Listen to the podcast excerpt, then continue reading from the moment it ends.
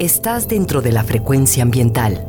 Listos para un recorrido por los temas más relevantes en materia de medio ambiente en nuestro estado. Frecuencia ambiental. Conduce Sandra Gallo Corona. Bienvenidos. Hola, muy buenas tardes. Desde la Coordinación General de Educación y Cultura para la Sustentabilidad, les damos la más cordial bienvenida a su programa Frecuencia Ambiental. Soy Sandra Gallo y los acompañaré hoy sábado 12 de junio hasta las 4 de la tarde. Tuvimos un periodo de ausencia de un poco más de 12 semanas fuera del aire, pero ya estamos de regreso y con mucha información acerca de los temas ambientales que se generan en Jalisco. Transmitimos a través de la frecuencia de Jalisco Radio desde el área metropolitana de Guadalajara en el 96.3 de FM y en el 630 de AM. Saludamos a quienes nos escuchan en las diferentes regiones de nuestro estado, desde la costa norte y sur hasta las montañas de la Sierra Madre Occidental, y si nos escuchas desde la región Valles, la Ciénega, la región sur-sureste, los Altos y hasta la zona norte, les mandamos muchos saludos. Gracias por escucharnos.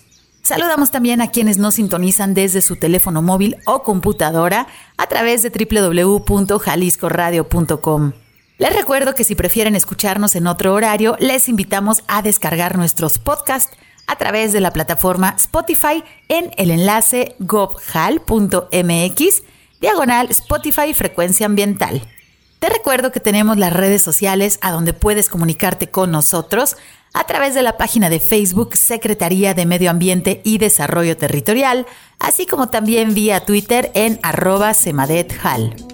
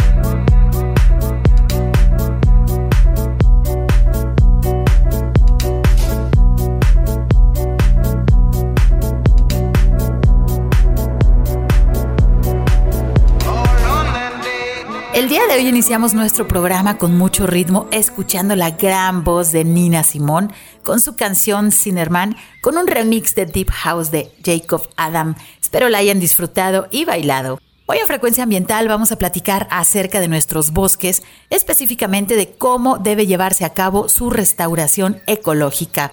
Pero primero los invito a conocer la información ambiental que se ha generado en los últimos días.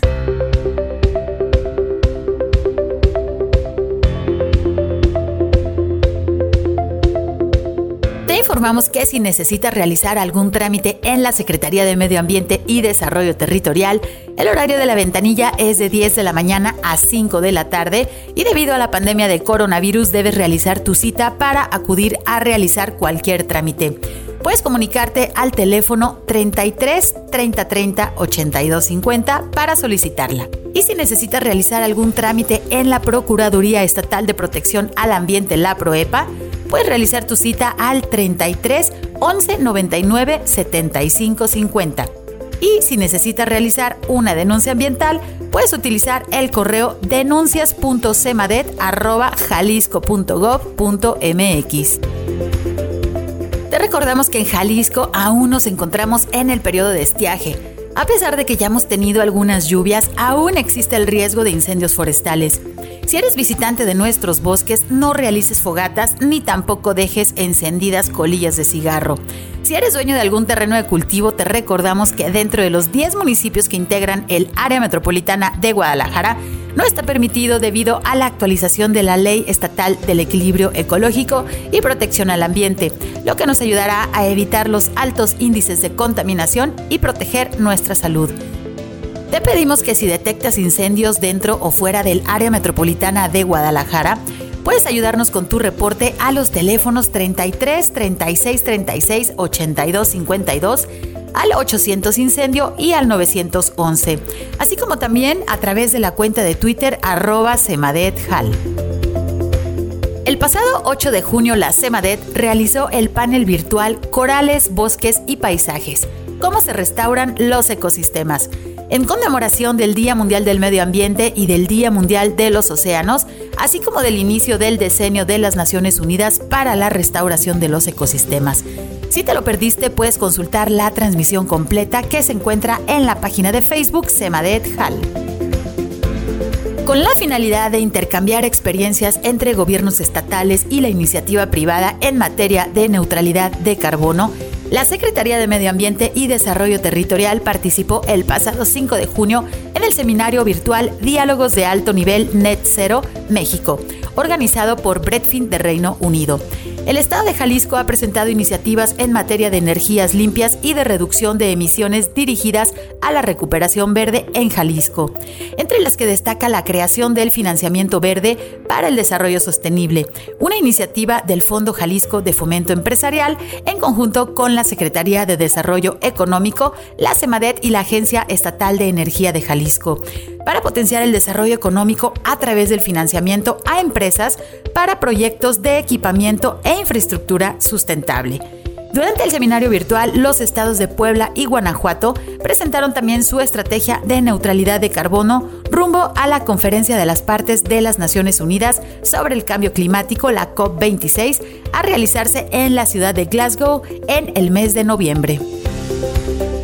La Secretaría de Medio Ambiente y Desarrollo Territorial instaló el Grupo de Trabajo Científico para la Gestión de Plagas y Enfermedades Forestales en Áreas Naturales Protegidas de Jalisco, conformado por investigadores de la Comisión Nacional para el Conocimiento y Uso de la Biodiversidad, la Comisión Nacional Forestal, la Universidad Nacional Autónoma de México, la Universidad de Guadalajara, la Universidad Autónoma de Chapingo, el Instituto Nacional de Investigaciones Forestales Agrícolas y Pecuarias, así como el Fideicomiso para la Administración del Programa de Desarrollo Forestal, conforman este grupo de trabajo científico. Entre los objetivos de este grupo se encuentra el desarrollo de proyectos de investigación y monitoreo permanente, así como la emisión de recomendaciones a la CEMADET para la toma de decisiones de manejo de plagas y enfermedades forestales, como primer tarea, se abordó la ruta para dar continuidad y fortalecer las diversas investigaciones realizadas en el complejo volcánico del Nevado de Colima en torno a la interacción con los insectos descortezadores.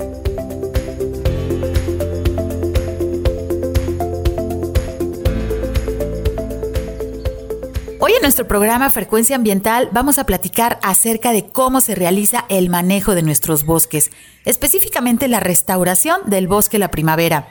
Después de una intensa temporada de incendios que hemos tenido no solo en Jalisco, sino en todo México, es necesario tomar acciones de conservación y de restauración de los diferentes ecosistemas. Debido a las actividades humanas, prácticamente todos los ecosistemas del planeta presentan algún grado de deterioro. Desafortunadamente, desde las montañas más altas hasta las profundidades del océano encontramos basura generada por los humanos. Si consideramos que el cambio climático ha modificado los patrones de lluvia y sequías, los ecosistemas se encuentran bajo un creciente estrés, así como también nuestras propias poblaciones humanas. Vamos a ir a nuestro primer corte, regresamos en unos minutos, ya están nuestros invitados aquí, quédense con nosotros. Frecuencia ambiental. Vuelve en unos momentos. Quédate con nosotros. Está sintonizando Frecuencia Ambiental. Continuamos.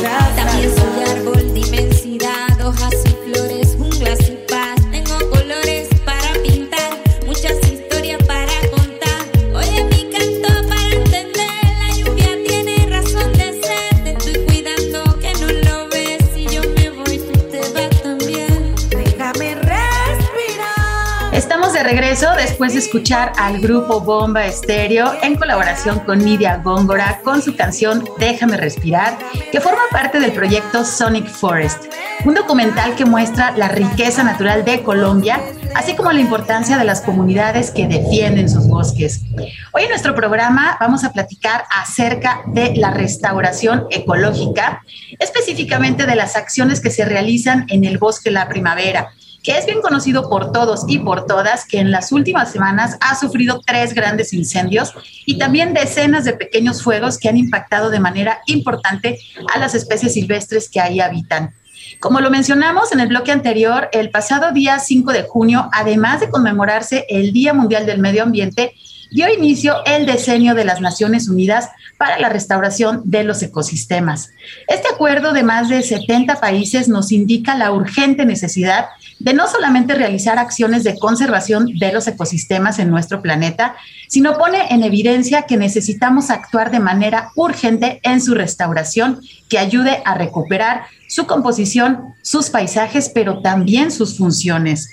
Para realizar proyectos de restauración ecológica es necesario conocer con bases científicas a los ecosistemas y ahora que se acerca el periodo de lluvia sabemos que muchos de ustedes están interesados en realizar reforestaciones pero hay varios aspectos que debemos considerar antes de cualquier reforestación.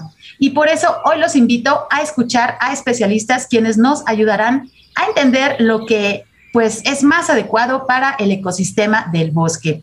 Para platicarnos acerca de este tema, me da mucho gusto recibir a nuestros invitados. Me acompaña en el día de hoy el biólogo Marciano Valtierra, quien es director del organismo público descentralizado Bosque La Primavera. Bienvenido, Marciano.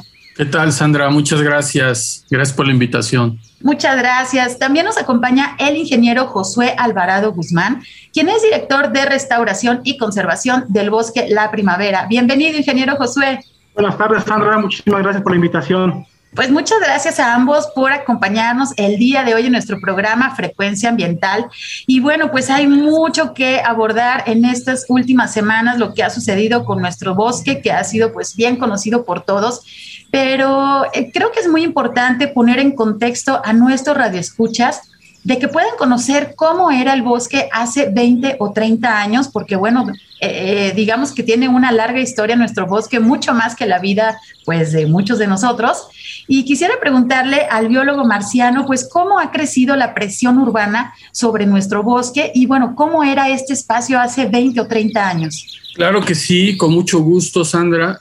Por supuesto que eh, me gustaría primero poner en contexto eh, cuando hablamos del bosque de la primavera y recordar un poquito de qué tamaño es ese bosque, ¿no? Es un bosque que tiene un decreto federal de protección eh, desde hace ya 41 años, ¿no? Y tiene una superficie de 30.500 hectáreas, con un perímetro de 101 kilómetros que está rodeado de una serie de eh, asentamientos humanos, eh, parcelas agrícolas eh, y esto, digamos, alrededor, estas actividades fuera del polígono, alrededor de este perímetro tan grande, pues ponen en un alto grado de vulnerabilidad a la primavera, ¿no? ¿Cómo era el bosque hace 20 o 30 años? Pues yo te diría que el bosque eh, hace 20 o 30 años era más o menos como es ahorita. Es decir, el bosque mantiene un continuum eh, forestal muy importante, de cobertura forestal muy importante cuando uno hace sobrevuelos eh, sobre la totalidad del área, pues corroboramos que hay una masa forestal muy importante del bosque a pesar de que eh, ha pasado el fuego por casi o, en su totalidad por toda la superficie de, del bosque de la primavera, pues el bosque sigue siendo bosque, ¿no? Y esto habla de una capacidad de eh, resiliencia, una capacidad de respuesta muy importante del, bosque a las perturbaciones generadas por los incendios eh, forestales que son ocasionados en un 99.9% en el caso del bosque eh, por las actividades humanas y que son de, de, diversa índole, justamente en, esta, en este contexto de, este perímetro tan grande y de la gran cantidad de actividades humanas que se llevan a cabo. Ahora, ¿cómo ha crecido la, la presión eh, urbana sobre, sobre él? Pues yo lo que te diría es que en las últimas dos décadas se ha visto el crecimiento de la mancha urbana hacia el límite del bosque, eh, con una presión muy fuerte, sobre todo en el perímetro, ¿no? O sea, sin duda el instrumento de conservación, eh, eh, de protección del área ha sido importante, que ha, que ha logrado contener, digamos, el avance de la frontera hacia el interior del área protegida, porque justamente es un área que tiene características que por decreto y de acuerdo al programa de manejo no permite el desarrollo eh, de, de, cuestiones inmobiliarias dentro del área. Sin embargo, es importante decir que eh, conforme ha ido avanzando la frontera urbana sobre eh, del área metropolitana sobre el área protegida, pues estamos aproximándonos a una, un estrangulamiento del área protegida como tal, ¿no? Por lo tanto, es importante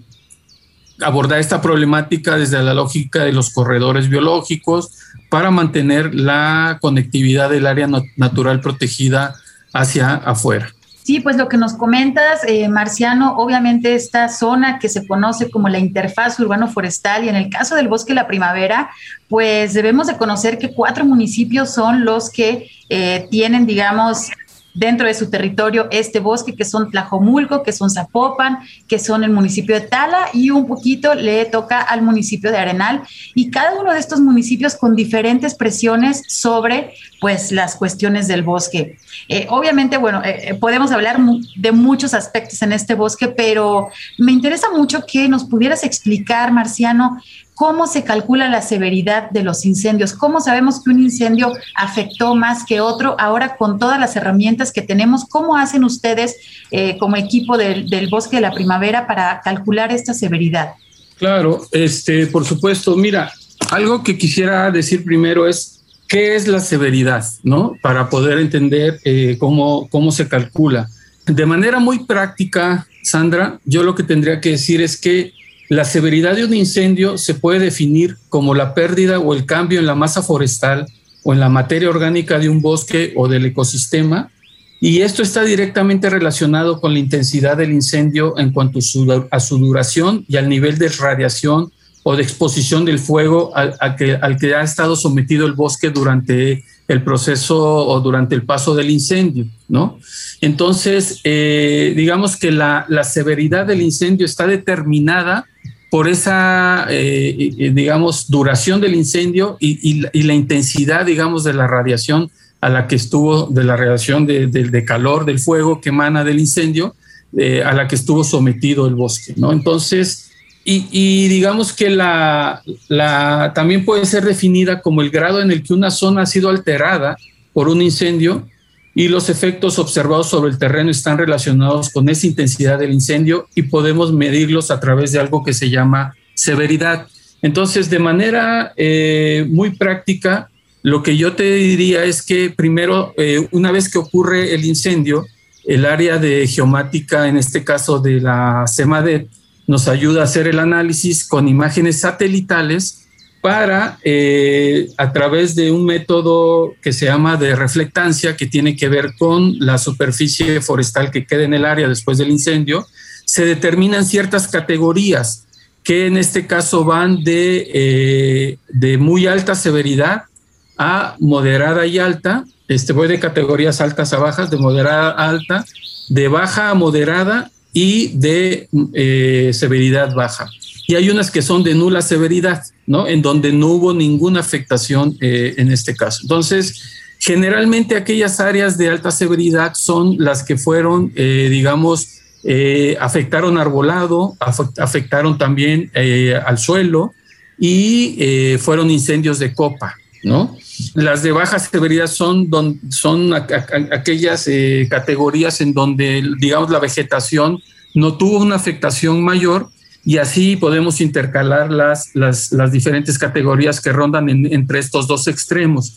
Es importante decir eh, entonces en este contexto que eh, de la, del total de, eh, en, la gran, en una buena proporción de los incendios que pasaron por el bosque, la, la, mayoría de la superficie fue de carácter superficial, ¿no? Esto no significa que no haya un efecto en el ecosistema. Por supuesto que, puede haber una afectación, ¿no? Pero también es importante decir que eh, el bosque, eh, hemos observado durante muchos años, tiene una capacidad de respuesta muy importante a las perturbaciones eh, derivadas por, los incendios. Entonces, digamos, de, manera muy concreta, lo que te puedo decir es, es, es así. Y esa es como una primera etapa del análisis de severidad. La, siguiente etapa, eh, una vez que se tiene ya la información a nivel satelital la, siguiente etapa consiste en validar esa información a nivel de campo. ¿no? Entonces hacemos recorridos, hemos hecho recorridos ya eh, posterior a, los incendios con eh, expertos nacionales, en este caso con, el, con Enrique Jardel, y con los equipos técnicos de nosotros para, con Josué, etcétera, para validar aquellas zonas en donde hemos encontrado eh, afectaciones mayores. Y justamente eh, es importante también decirlo, eh, y creo que ya se ha comentado en otros foros, resulta ser que nos hemos encontrado que las zonas, digamos, de alta severidad de afectación ocurrieron en donde había masas forestales que no son las, las densidades normales que tiene el bosque.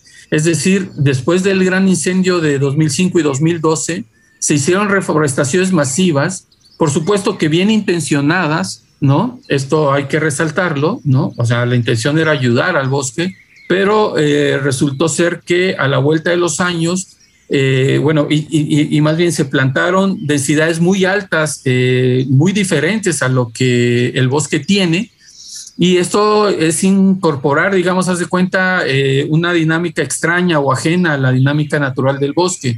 Por tanto, eh, estas masas forestales con una alta concentración de arbolado representaron zonas en donde el incendio cobró mayor fuerza y justamente ahí es donde explotaba, ¿no? Entonces, un poco para poner en contexto también que, y eso nos va a llevar a algunas de las preguntas que están en el programa de por qué es importante no hacer una reforestación masiva después del incendio, ¿no? Ya se abordará en su momento, pero sí quiero resaltar que justamente en las zonas de alta severidad fue donde eh, se dieron justamente en estos, eh, en estos rodales de, o en estos lugares de alta concentración de, árboles que fueron plantados hace algunos años. Y justo lo que nos mencionas, biólogo marciano, pues es súper importante y va ligado eh, justo a lo que mencionábamos hace unos minutos, de que muchas personas tienen la buena intención y claro, al momento de ver esas imágenes impresionantes de los incendios, pues nos dan ganas y, tenemos la intención de hacer muchas cosas y en lo primero que se piensa pues es en una reforestación.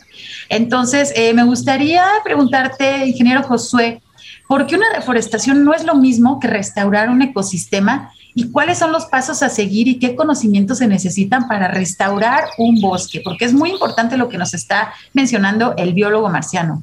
Sí, bueno, hay que entender que una reforestación es parte del proceso de restauración. Eh, previo a una reforestación tenemos que primero conservar suelos y restaurar suelos.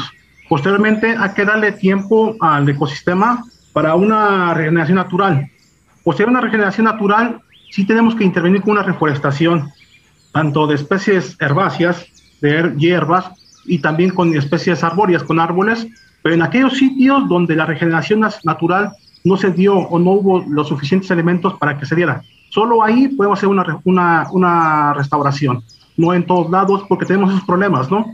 Previo a los, o posterior a los incendios, sí, hacían, hacían reforestaciones masivas y eso nos hacía un problema a larga.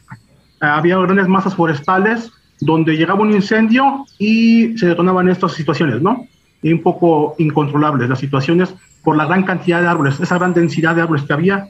Entonces sí tenemos que hacer unas reforestaciones más exactas, más precisas y más concisas en los lugares muy específicos, pero posteriores a todos los procesos que ya te, ya te había mencionado. Sí, es muy importante ustedes, ustedes se han fijado eh, que, por ejemplo, bueno, el bosque de la primavera es un bosque principalmente de pino encino, eh, diferentes especies de encinos que son del género Quercus. Y bueno, pues es muy raro encontrar este tipo de arbolado en los viveros, es decir, estos árboles que son especies nativas del bosque, pues no es nada sencillo hacer la reproducción de estas especies en viveros. No podemos ir al vivero y comprar cierto tipo de especies que son como los robles o los encinos que se encuentran aquí en nuestro bosque. Entonces, eh, ¿nos puedes mencionar un poco de, acerca de esta restauración del ecosistema?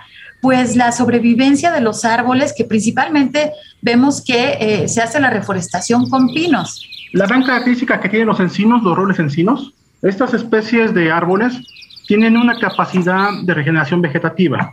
Esto es decir, que después de haber sufrido una perturbación, no sé, alguna poda masiva, un incendio, estas especies tienen esa gran capacidad de regenerarse vegetativamente. Le salen brotes en las partes aéreas, le salen brotes en las partes de raíces, y esa es la gran característica de, estas especies este proceso se llama resiliencia. Es esa capacidad que tienen estas especies a adaptarse a cambios eh, a través de su, de su historia para eh, enfrentar estas circunstancias. Entonces esa es la, la gran, la, la, gran importancia y de estas especies. Adelante, biólogo marciano. Sí, gracias. Eh, yo quisiera complementar la, sobre la pregunta de, entre reforestación y, y restauración y decir que cuando hay una perturbación en el ecosistema, el ecosistema responde eh, con distintas variables como tiene, eh, como son, por ejemplo, el, grado de erosión del suelo, la regeneración natural de la vegetación, la restauración de la estructura y, composición de la comunidad florística, recolonización de la fauna y una serie de factores que incluyen, este, por supuesto, bueno, como ya mencionamos, la afectación al suelo. Entonces, eh, cuando hablamos de reforestación, es solo uno de los componentes que tienen que ver con restauración y es que es muy distinto al, asunto de la restauración como tal. El asunto de la restauración incluye una serie de intervenciones y de procesos de manejo en sitios degradados que tienen que ver con eh, esa, eh, con el objetivo de eh, habilitar, digamos, la funcionalidad del ecosistema a las condiciones pues que guardaba antes, ¿no? E, eso también lo tendría que decir lo que es en términos conceptuales, porque generalmente eh, cuando uno se pone a, revisar sobre las cuestiones de restauración, pues la verdad es que eh, para empezar tendría uno que tener un, diagnóstico sobre de línea base para saber cuáles eran las condiciones originales que guardaba ese ecosistema antes de la perturbación, ¿no? Entonces, eh, eso es muy difícil de saber. Entonces, hablar, digamos, de restauración censo estricto es, muy complejo porque implica toda esta serie de intervenciones. Y yo lo que diría es más bien eh, buscar eh, a través de, eh, cuando se tiene un diagnóstico del nivel de degradación del sitio, pues entonces realizar una serie de intervenciones para, digamos, mejorar los suelos, para disminuir la erosión del suelo a través de obras de conservación, para buscar la revegetación del suelo a través de lo que ya comentó Josué, de, eh, tratar de eh, reforestar con especies no solo arbóreas. Es importante recordar que la gran diversidad florística del bosque se encuentra a nivel del, del sotobosque, es decir, a nivel de las, de, las, de las especies arbustivas, de las especies herbáceas, ¿no? de las gramíneas y entonces eh, la restauración en sí eh, implica un, proceso y una intervención mucho más compleja. Y la reforestación es solo un componente que forma parte de la, de la restauración. Eso es súper importante entenderlo y que todo lo que nos están mencionando, todos estos eh, pues bueno, procesos tienen una base científica. Es decir, si uno no tiene el conocimiento científico de los ecosistemas, pues muy probablemente va a cometer errores en algún proceso de restauración que pueda estar pues realizado no de la manera más adecuada, sobre todo para recuperar las funciones de los ecosistemas, que ojo, estamos hablando de tiempo y estamos hablando de funciones y cuando tenemos algunas perturbaciones demasiado grandes, pues es casi imposible regresar al estado original de los ecosistemas o si estos ecosistemas regresan, pues seguramente no nos va a tocar verlos porque el tiempo humano es mucho más corto que el tiempo ecológico y que el tiempo geológico. Vamos a irnos a nuestra pausa, pero regresamos. Estamos hablando del proceso de restauración del bosque la primavera. Quédense con nosotros. Frecuencia ambiental regresa en unos minutos.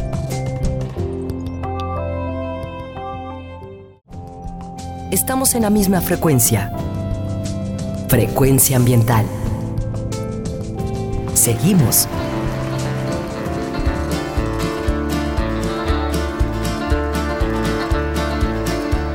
An old cowpoke went riding out one dark and windy day. Along a ridge he rested as he went along his way. When all at once a mighty herd of red-eyed cows he saw, plowing through the ragged brush and up the cloudy draw. Their brands were still on fire and their hooves were made of steel.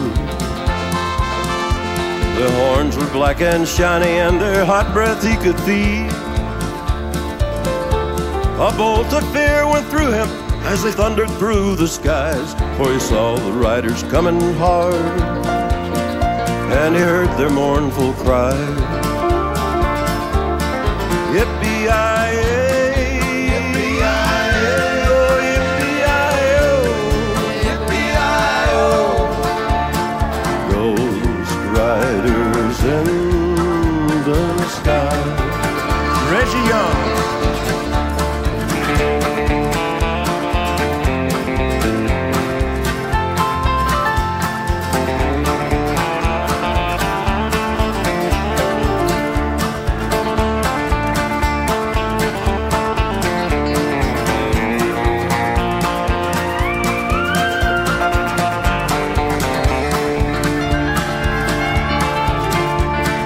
Faces gaunt, their eyes were blurred, their shirts all soaked with sweat.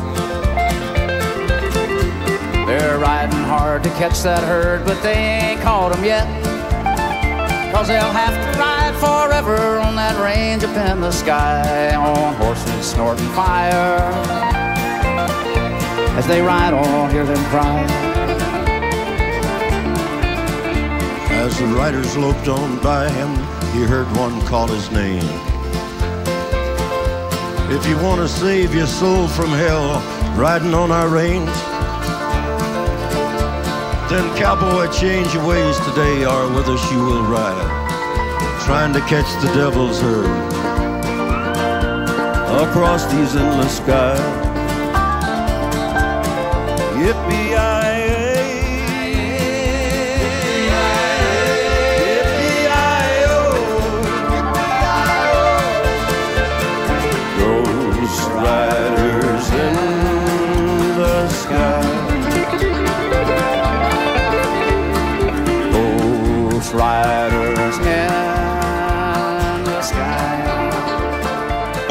regreso después de escuchar la canción Ghost Riders in the Sky del grupo Highwaymen en la voz de Willie Nelson y Johnny Cash. Espero la hayan disfrutado. Estamos platicando hoy en nuestro programa acerca del bosque La Primavera, específicamente abordando el tema de su restauración ecológica. Y el día de hoy nos acompañan el biólogo Marciano Valtierra, quien es director del OPD Bosque La Primavera, así como también el ingeniero Josué Alvarado Guzmán, quien es director de restauración y conservación. Y en el bloque anterior estábamos platicando, bueno, de los aspectos que ha sucedido en las últimas semanas y qué acciones se están realizando. Por ahí el ingeniero Josué nos mencionaba acerca de la importancia de la restauración tanto de la vegetación, pero también del suelo. Obviamente la vegetación pues no va a tener un desarrollo exitoso si no hacemos obras también de restauración del suelo. Pero ¿qué es lo que se realiza? ¿Cómo se puede restaurar un suelo específicamente pues en este bosque volcánico que se encuentra en el área metropolitana de Guadalajara y ha sido pues tan impactado? Ingeniero Josué, platícanos, ¿qué tipo de restauración se realiza en los suelos del bosque La Primavera? Muy bien, pues como nos habíamos estado platicando, parte del plan o proyecto de restauración, una de las principales actividades, yo pienso que la inicial, debe ser la conservación de los suelos y a su vez la restauración. ¿Cómo lo hacemos? Hay una serie de acciones mediante obras que se realizan en el campo, en el sitio, aprovechando todos los materiales que hay en el lugar.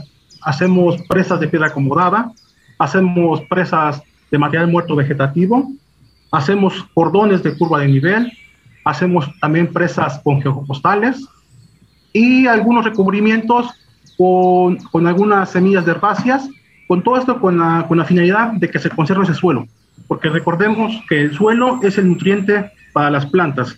Posiblemente ya que tengamos el suelo ya restaurado y conservado, va a venir la regeneración natural y posteriormente a eso se va a hacer ya la, la reforestación en un tercer momento, por así decirlo. Sí, pues muy importante. Ustedes dirán, bueno, ¿y qué, qué, es lo que sucede con los suelos? ¿Qué es lo que está eh, pasando? Pues el año anterior lo que tuvimos fueron deslaves. Eso es lo que sucede cuando tenemos incendios, cuando llegan estas grandes tormentas a nuestra ciudad de Guadalajara que también se han intensificado y bueno, se está analizando si cuestiones de cambio climático a nivel local están afectando porque hemos visto tormentas muy intensas que cae una gran cantidad de agua sobre un área determinada y eso obviamente todos esos litros de agua que caen sobre un terreno incendiado en este caso como sucedió en la zona sur del bosque la primavera hace pues bueno varios meses pues lo que tenemos es todos estos deslaves y todo este transporte de rocas, de, lodo, de, de, material, obviamente eh, de los árboles que pues se desprenden justamente por la erosión del suelo y tenemos las consecuencias que ya todo el mundo conocemos. Entonces, no nada más se trata de llegar y reforestar, sacarse la fotografía y decir, ya hicimos la obra buena del día, no. Las restauraciones como eh, ya nos lo están comentando, pues la reforestación es solamente un paso y se deben elegir las especies indicadas que sean em, de preferencia nativas para, pues bueno, intentar eh, este proceso de resiliencia, ayudar un poco al bosque y hablábamos también de la cuestión del tiempo. Esto requiere tiempo. Sabemos que ahora todo lo queremos de manera inmediata, desde que existen los celulares, ahora todo, todo, todo lo queremos de manera súper rápida Pero bueno, ese es un tiempo humano. El tiempo de los, de los ecosistemas es diferente.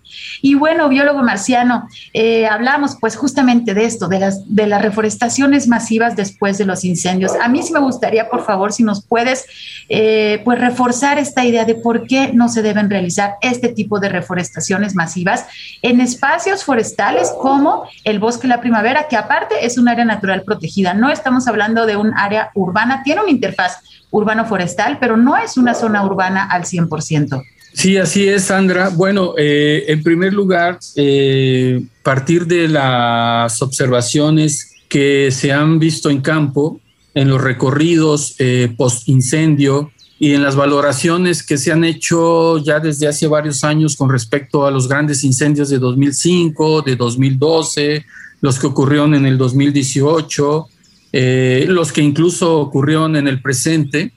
Eh, lo que hemos observado es que en cuanto empiezan las primeras lluvias, o incluso con la misma humedad de que se genera en las madrugadas, incluso fuera de la temporada de lluvias, eh, comienzan procesos de regeneración natural muy importantes en el bosque, en las zonas incendiadas, ¿no? Entonces, y una vez que llegan las lluvias, pues por supuesto que la respuesta del bosque eh, se da de manera más eh, explosiva, hay una productividad muy importante del ecosistema y eh, hay muchas especies que son adaptadas al fuego o coevolucionaron con el fuego. Es decir, la primavera es un ecosistema que ha coevolucionado, es un ecosistema forestal que ha coevolucionado con el fuego y que eh, por supuesto también es un, eh, en, consecuencia, pues es un eh, ecosistema propenso al fuego, ¿no? El problema es cuando tienes un régimen de incendios alterado por una alta incidencia de, igniciones que se derivan justamente de las actividades humanas, ¿no? Entonces ahí hay un disruptor que te mueve, digamos, el esquema y que, eh, digamos, puede tener una afectación mayor a lo que pudiera ser un incendio natural dentro de la dinámica eh, ecológica del bosque. Entonces, derivado de estas observaciones de que hemos visto procesos de regeneración natural muy importante eh, en la primavera, la recomendación es esperar a ver cómo responde el bosque con las primeras lluvias, ¿no? Y a la vuelta de cierto tiempo identificar aquellas zonas que requieren la intervención entonces sí del hombre porque no hay estos procesos de regeneración natural. Es decir, lo mejor es darle oportunidad al bosque a que responda por sí mismo y después de una valoración ya eh, sensata en, términos de tiempo, en aquellos sitios que se identifican que es importante y que es pertinentemente técnico hacer una intervención de reforestación en el sitio, pues entonces ya eh, ahí ya se justifica una intervención en términos de reforestación. Que lo que hemos hecho a partir de la creación del OPD es ya no seguir esta política de reforestaciones masivas que se llevaban a cabo eh, post incendio, después de, incendios relevantes, y que como ya lo dijimos hace rato, o sea, por supuesto que eh, eh, estamos de acuerdo con, con, que era esto una buena intención por ayudar al bosque, pero lo que hemos visto a la vuelta, o sea, por ayudar al bosque para hacer estas reforestaciones masivas, sin esperar a ver cuál era la respuesta natural del bosque una vez que eh, comenzara ya la temporada de lluvias y pasadas las lluvias. Entonces, lo que hemos visto, y lo comentamos hace rato, es que eh, desafortunadamente en aquellos lugares donde se hicieron reforestaciones masivas, pues se, digamos, se, se, incorporaron agentes externos al bosque, agentes extraños a la dinámica natural del bosque, lo que ha propiciado, digamos, que en aquellos eh, incendios por donde pasa el fuego en estas zonas, pues el incendio cobra una mayor relevancia en términos de intensidad y de severidad. Entonces, por supuesto que las reforestaciones sí son necesarias, pero siempre y cuando identifiquemos con toda rigurosidad en dónde tenemos que intervenir. ¿No? Y para ello, bueno, pues sí llevaremos a cabo eh, algunas eh, reforestaciones pero bajo esa lógica. No reforestaciones masivas de meter miles de arbolitos con una densidad fuera de la densidad de árboles, más o menos para darte una idea, la densidad promedio de los bos del bosque la primavera eh, es, de, alrededor, de alrededor de 400, 500 árboles por hectárea. ¿no? Entonces, en algunos casos se metió hasta el triple de la densidad de árboles, este, o hasta el cuádruple en algunos este, eh, lugares, y eso, al tener una sobrevivencia adecuada, pues generas una masa forestal que se dentro del bosque que se convierte en una bomba de tiempo. Entonces, ¿Por qué no debemos realizar las reforestaciones masivas? Pues justamente por eso, porque el bosque tiene una capacidad de respuesta de regeneración natural muy importante a las perturbaciones y porque es importante darle oportunidad al bosque, ver cómo responde a ello este, con la temporada de lluvias y en función de eso ya entonces llevar a cabo una eh, reforestación, pero no masiva, sino acorde a las necesidades de intervención del área y con la densidad que se aproxime mm, lo más posible a las densidades naturales del bosque. Sí, súper importante. Y de ahí lo que nos mencionas, pues estamos completamente convencidos de que es mejor prevenir restaurar. Además de los costos y del tiempo que se requiere para que pues un ecosistema se restaure, obviamente no va a quedar de la misma manera como se encontraba. Y en el caso del bosque la primavera, recordemos las especies predominantes que son pino y encino. Los encinos son caducifolios y cada año tiran miles de hojas, que eso es combustible que se encuentra en el suelo. Y bueno, los pinos ni se digan que son completamente flamables, las resinas. Entonces, como lo menciona el biólogo, pues tenemos una bomba de tiempo, que esa bomba de tiempo no estaba activada hasta que los humanos estamos demasiado cerca del bosque, porque el bosque tiene cientos de años este, con vegetación y sus procesos y no había tenido pues estas situaciones en las cuales pues nos ha movilizado tanto en los últimos meses y que definitivamente debemos de generar una mayor conciencia, eh, tomar acciones de prevención y también fomentar la cultura del reporte ciudadano de en cuanto se vea alguna fumarola o ven una persona sospechosa, realizar el reporte. Ese es un granito de arena muy importante que podemos realizar. Obviamente no eh, es adecuado que la ciudadanía entre al combate de incendios, que ya lo abordaremos en otro tema, la preparación que se necesita, los riesgos, qué aprendizajes hemos tenido, pero sí pueden ayudarnos con todos ser vigilantes de esta zona que, bueno, pues nos provee de servicios ambientales que lo hemos dicho en múltiples ocasiones aquí en nuestro programa. Eh, ahorita estamos hablando principalmente de la vegetación, los árboles, la reforestación, pero existe un, eh, bueno, elementos muy importantes que es la fauna silvestre. Biólogo, ¿qué sucede con la fauna silvestre cuando tenemos estos incendios tan intensos? Bien, pues bueno, pues lo que yo te diría y lo que hemos visto este, cuando se hacen recorridos para monitorear eh, la, presencia de fauna silvestre o la presencia de individuos que perecieron por, por el paso del fuego, te puedo decir que este, afortunadamente no hemos encontrado, eh, salvo en contadas excepciones, encontramos algunos individuos que sí fueron atrapados por el bosque, por ejemplo, de repente algún venado, un pecarí, etcétera, ¿no? En general, te puedo decir que eh, al, ser una perturbación de origen humano, pues representan desde el punto de vista ecológico este, un disturbio que sí puede, eh, que sí genera un desplazamiento de la fauna, que de manera instintiva y natural se alejan de los sitios este, en donde está ocurriendo el incendio. Y también pudiera ocurrir que a otros otras especies silvestres puedan ser sorprendidas eh, por el incendio, sobre todo eh, de, acuerdo a lo que se reporta en, algunos artículos, las especies silvestres que son que tienen mayor afectación son aquellas especies que tienen una baja movilidad. Por ejemplo, los reptiles y los anfibios y por supuesto los insectos son, digamos, las especies eh, o los grupos de, vertebrados, y en este caso los insectos de invertebrados, que pudieran ser más vulnerables a una perturbación de este tipo, porque no alcanzan, digamos, a desplazarse con la suficiente velocidad con que pudieran eh, hacerlo a que, o, con, que pueden hacerlo aquellas especies como mamíferos más medianos eh, o, o, grandes carnívoros como el puma o carnívoros como el lince, por ejemplo, ¿no? Entonces, primero diferenciar eso. Y, lo, y lo otro también se ha encontrado que eh, la misma fauna tiene estrategias de eh, sobrevivencia y de adaptación para encarar estas circunstancias, ¿no?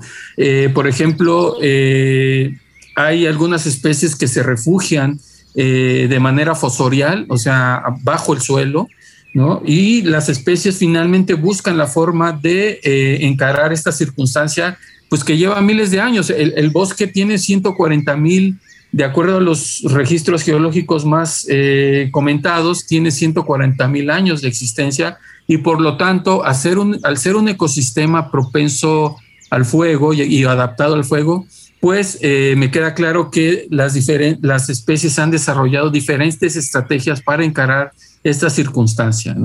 El tema es cuando, eh, sí, cuando se, se, detona con una alta incidencia eh, incendios que rompen, digamos, el régimen natural o histórico de incendios y ya lo comentamos, son incendios generados por las actividades humanas. Ay, pues estamos llegando a la parte final de nuestro programa y siempre nos falta tiempo para hablar de nuestro Bosque La Primavera. Pero bueno, saben, eh, compañeros del OPD Bosque La Primavera, saben que los micrófonos están abiertos aquí en Frecuencia Ambiental. Sabemos que los ciudadanos están muy inquietos por conocer más acerca de este ecosistema y pues bueno, los invitamos a que sean vigilantes del bosque, no porque el bosque históricamente algunas de sus especies están adaptadas al fuego, no por eso se vale crear incendios forestales. Recordemos que es un delito, recordemos que es un delito eh, que, bueno, se pena con, con cárcel e incluso se ha tenido pues la necesidad, nunca habíamos imaginado que, que, llegaríamos a la necesidad de tener la vigilancia permanente con aeronaves de nuestro bosque la primavera. Entonces, bueno, estamos con todos los esfuerzos para evitar más daño y pues bueno, que podamos nosotros también eh, conservar los servicios ambientales y que se conserve la biodiversidad de este espacio tan, tan importante. Estamos en la parte final de nuestro programa. Les recordamos que por favor sigan usando su cubrebocas bien puesto cuando deban salir a la calle. Por favor, ayuden a reducir las consecuencias de esta pandemia, que aunque ya nos han vacunado a muchos sectores de la población, pues esta pandemia todavía no ha terminado. Quiero agradecer a nuestros invitados, el biólogo Marciano Valtierra, director del OPD Bosque de la Primavera, y al ingeniero Josué Alvarado Guzmán, director de Restauración y Conservación. Muchísimas gracias por acompañarnos a ambos. Muchas gracias, Sandra, a ti por la invitación. Estamos siempre con la, este espíritu de colaboración para dar eh, a conocer a los ciudadanos muchas cosas sobre el bosque y por qué es importante conservar esta estratégica área natural protegida del área metropolitana de Guadalajara. Muchas gracias por la invitación. Muchísimas gracias. Y pues también un reconocimiento a todos los brigadistas, a todas las personas que están eh, realizando mucho esfuerzo, eh, están en riesgo también sus actividades y que han estado activos durante varios meses protegiendo nuestros bosques, pues va un reconocimiento para todos ustedes, las brigadas estatales, municipales, federales, voluntarios, realmente pues en algún incendio tuvimos más de 500 personas por ahí atendiendo, pero hay muchísima gente más detrás, los compañeros de geomática eh, haciendo los análisis vía satélite, los recorridos que se hacen también en campo, es muchísimas personas que se encuentran y que bueno, muchas veces no está este, visible esta situación. Agradezco también a mi compañero Marco Barajas por su ayuda en los controles desde la cabina de Jalisco Radio soy Sandra Gallo y les agradezco mucho su escucha. Estamos muy contentos por regresar al aire con ustedes y compartir los temas ambientales que se generan en Jalisco. Que tengan muy buen fin de semana. Nos sintonizamos el próximo sábado a las 3 de la tarde a través de la Radio Cultural de Jalisco, Jalisco Radio. Hasta la próxima. Por hoy ha sido todo en Frecuencia Ambiental. Te esperamos el próximo sábado a las 3 de la tarde para seguir explorando los temas relevantes del medio ambiente de nuestro estado y más allá. Frecuencia Ambiental, una coproducción de la Secretaría de Medio Ambiente y Desarrollo Territorial y JB Jalisco Radio. Hasta entonces.